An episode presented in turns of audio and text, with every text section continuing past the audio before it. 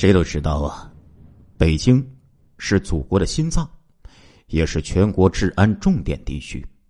北京的警力极多，众多的刑侦专家都在这里工作，这对于案件的预防和侦破都是非常有利的。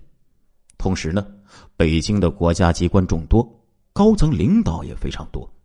一旦北京出现严重案件，就很容易受到高层的重视，成为公安部督办的案件。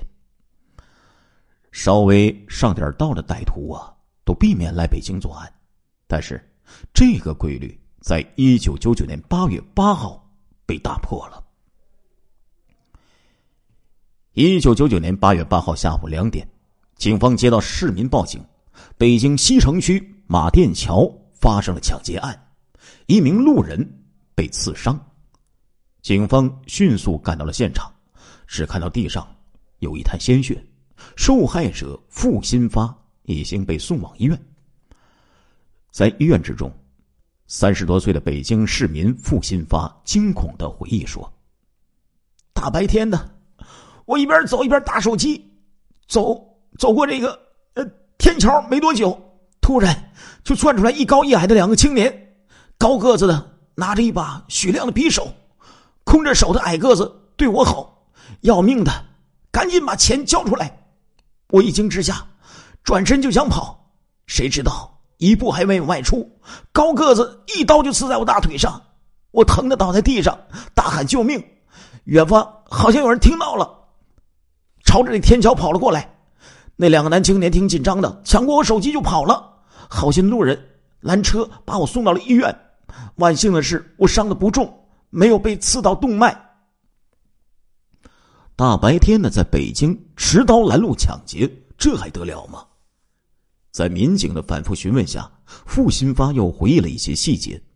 高个子的男青年刚刚二十出头的样子，挺壮实的；矮个子看起来似乎有三十多岁，看起来比高个子还要凶。对了，矮个子是东北口音，和我们辽宁的亲戚呀说话差不多，可能是辽宁人。民警问。高个子什么口音？付新发回答说：“他他一直没说话。高个子好像是矮个子的小弟，都听他指挥。”民警又问：“高个子刺你之前警告过你没有？”付新发说：“呃，没没有。”民警喃喃自语说：“下手这么狠，不像是初犯呢。”付新发的摩托罗拉手机被抢走，当年呢，老铁。手机呀还是比较值钱的，价值呢大约一千元人民币。这是标准的持刀拦路抢劫案，是比较严重的刑事案件。西城区警方部署警力，在马甸桥附近蹲点守候，希望能够抓住这两个人。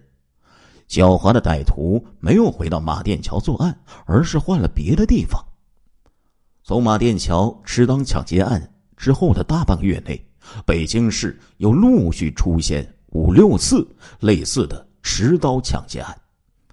受害者回忆，歹徒还是那一高一矮的两个男青年，不过作案手法有些不同。民警调查了这几起案件，最后一个受害者孙毅，孙毅回忆说：“这两个小子根本不说话，高个子一上来就用刀。”朝我大腿上扎，我中刀的时候还愣了，还以为是流氓报复错了人。我还说：“哥们儿，我姓孙，你们认错人了吧？”谁知道那个矮个子说：“少废话，刺的就是你，赶快把手机、钱包交出来，不然再多刺你几刀。”我这才知道他们是抢劫的，真他妈见鬼了！没听说抢劫的家伙上来先刺人的。民警问：“上来就刺你？”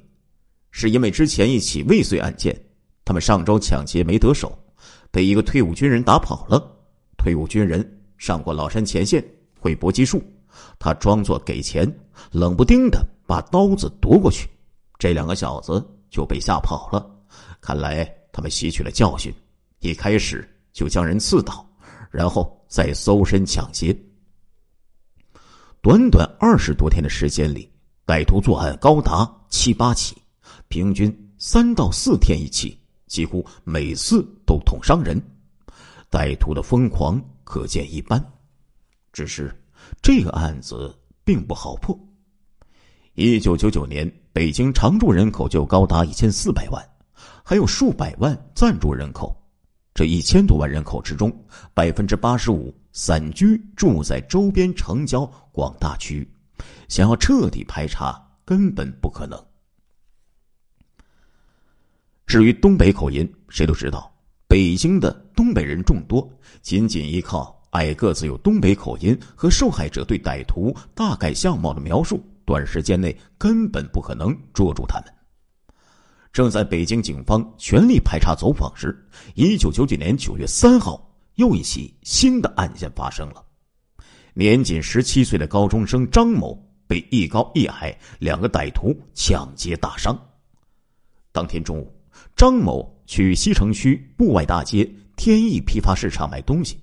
当他拿着买好的东西走上过街天桥时，突然被人用铁棍从背后打倒。几分钟之后。一个路人走上天桥，发现张某头破血流的倒在地上，吓得立即报警。医生发现张某是被人从背后用铁棍之内的凶器打击后脑，导致昏迷。被从背后打倒，张某压根儿就没有看到歹徒。张某随身携带价值一千多元的一部手机失踪，应该是被歹徒给拿走了。张某。对被袭击感到不可思议，一度认为自己是突发疾病昏倒了。张某说：“不可能是抢劫呀，绝对不可能啊！我走上天桥的时候，桥上人事不多，可是，一墙之隔的天意批发市场里有几百个人在做生意。这个歹徒敢在这里动手，我觉得太不可思议了。万一我喊几声，批发市场的人冲出来，他们怎么跑得掉啊？”西城区警方对此也很疑惑。目前为止，歹徒作案地点并非偏僻的地方，相反，很多距离市场、公交站甚至政府机关不远。歹徒为什么会选择这些地方，又是大白天作案呢？这不符合常理。同时，西城区警方忧心忡忡，因为歹徒将作案方法改成了打闷棍。之所以不再用刀，捅大腿后再抢劫，可能是顾虑受害者仍然有反抗和呼救的机会。同时，即便受伤倒地之后，受害者也能看到他们的样子，干脆采用打闷棍的手法。这说明歹徒作案的手法越来越高明，越来越隐蔽。让警方没有想到的是，九月三号的打闷棍的案件。仅仅是系列案件发生的第一起，从此时开始，在短短两个月内，北京三环的各个过街天桥和过街通道连续发生高达三十多起的打闷棍的案件。案件作案手法相同，均是铁棍打击后脑，受害者都携带手机、传呼机等物品，受害者全部被当场打晕，根本没有看到歹徒的样子。好在是大白天。还是偶尔有路人看到下毒手的歹徒，就是那一高一矮的两个男青年。这两个小子手段极为高明，目前为止三十多起，仅有一起失手，其余全部成功。作案地点选择巧妙，逃离现场速度很快，没有留下任何有价值线索。他们连续做了三十起案件，几乎两三天就做一起，但是警方始终抓不到他们。鉴于案件性质恶劣，又连续发生三十多起，其中十人还被打成重伤，这必然造成首都市民的严重的恐慌。在北京市公安局牵头下，各区公安局迅速组成联合专案组。北京市公安局特别调来全国刑侦专家进入该专案组，要求尽快破案，抓住闷棍歹徒。几个全国闻名的专家立即对案件进行了分析。越分析，这些专家越心惊，他们的对手并不简单。专家们认为，这两个家伙的作案手段相当的高明，堪称建国以来最厉害的打闷棍杀人魔。十七岁张某质疑的歹徒为什么会选择附近人并不少的二环、三环大街上作案呢？歹徒选择的并非是人行道上，而是过街天桥和通道。选择过街通道，是因为通道比较封闭，真正在通道内行走的人并不多，往往只有一两个人。这样一来，便于歹徒选择单独受害者下手。如果在大街上，一条街上就算行人再少，多少会有几个人，甚至会有巡逻警察、便衣警察在内。一旦打闷棍时候被其他行人看到，歹徒就有危险。在通道里面作案。歹徒就非常安全。相比过街通道，歹徒重点选择的还是过街天桥，主要是三环的过街天桥。专案组认为，歹徒选择过街天桥，仍然说明他们狡猾，脑子非常够用。大部分歹徒绝对不敢选择在过街天桥作案。过街天桥高高在上，桥下路人一抬头就能看到桥上的人。歹徒在天桥上怎么隐藏？怎么作案呢？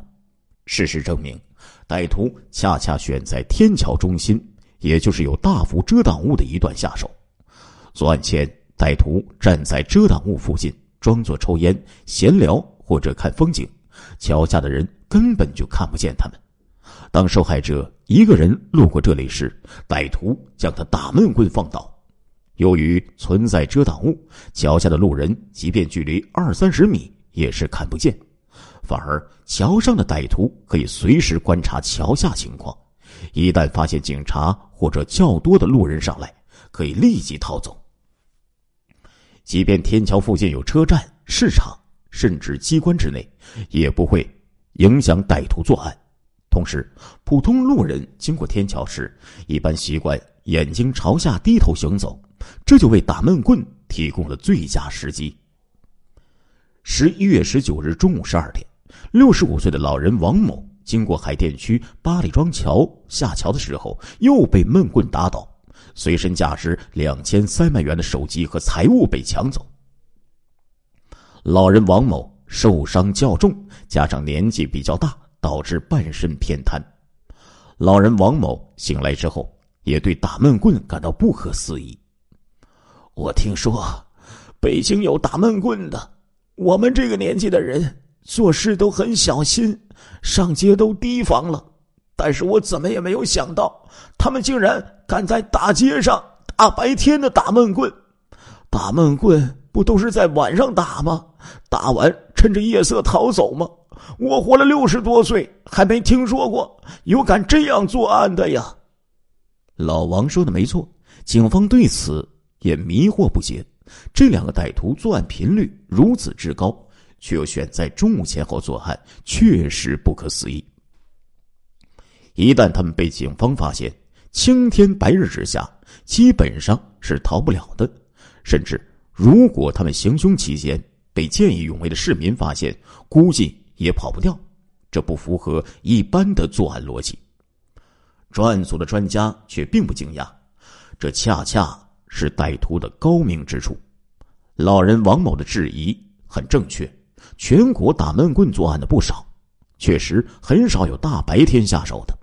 这几十起作案，歹徒选择全部是在上午九点到下午四点之间，还都是周一到周五的时间。亲爱的听众朋友们，这一集的《中国大案纪实》播送完了，感谢您的收听，我们下一集再见。